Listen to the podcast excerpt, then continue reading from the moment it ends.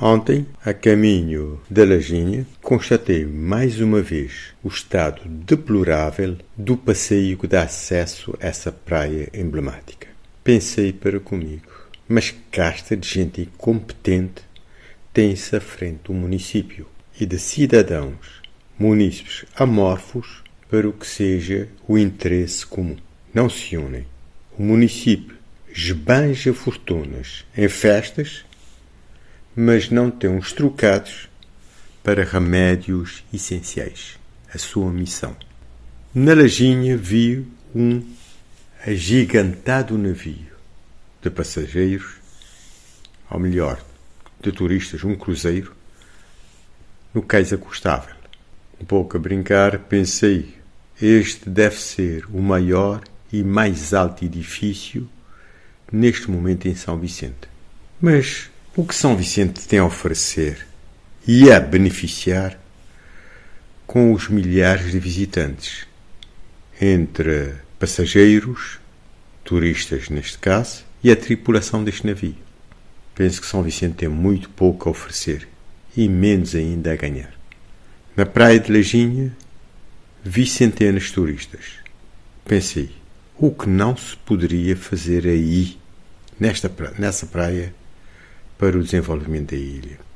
Há tanto por fazer. Efetivamente, a Lajinha tem um potencial enorme, mas está abandalhado, abandalhado, sem perspectivas.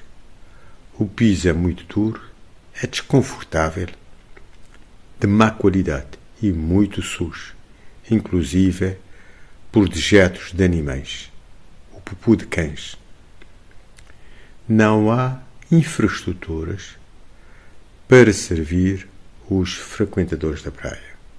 À noite ouvi uma entrevista no programa 40 Graus da Rádio Morabeza, conduzida por Flávio Fernandes, em que um dirigente do Clube Hípico de Mindelo falava sobre a corrida de cavalos a ter lugar no dia 22 de janeiro, enquadrado na comemoração do dia eh, de São Vicente.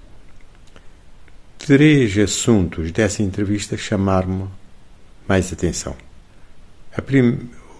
O primeiro assunto é a dimensão do hipismo em Cabo Verde, em particular na Ilha de Santo Antão, em que todos os três municípios organizam grandes corridas de cavalos, no Fogo, em Santiago, na Ilha do Sal e idem. O segundo assunto o ponto seria a insensibilidade das atuais autoridades da ilha de São Vicente em relação a essa prova. A Câmara de São Vicente não terá reagido ao pedido de parceria, se posso utilizar o termo, da Associação Hípica. E ao se pensar que foi em São Vicente, onde no passado ainda recente o hipismo atingiu um patamar organizacional exemplar que dispõe de infraestruturas e que tem gente muito motivada, realmente é inaceitável. O facto do Clube Hípico de São Vicente ter de recorrer ao Clube de Golfe de São Vicente para ter um lugar para realizar a prova e de depender de amigos do clube na imigração para financiar prémios. Inacreditável. Como é que é possível que a Ilha de São Vicente tenha chegado a um patamar tão baixo? Quase que um caso para a psiquiatria.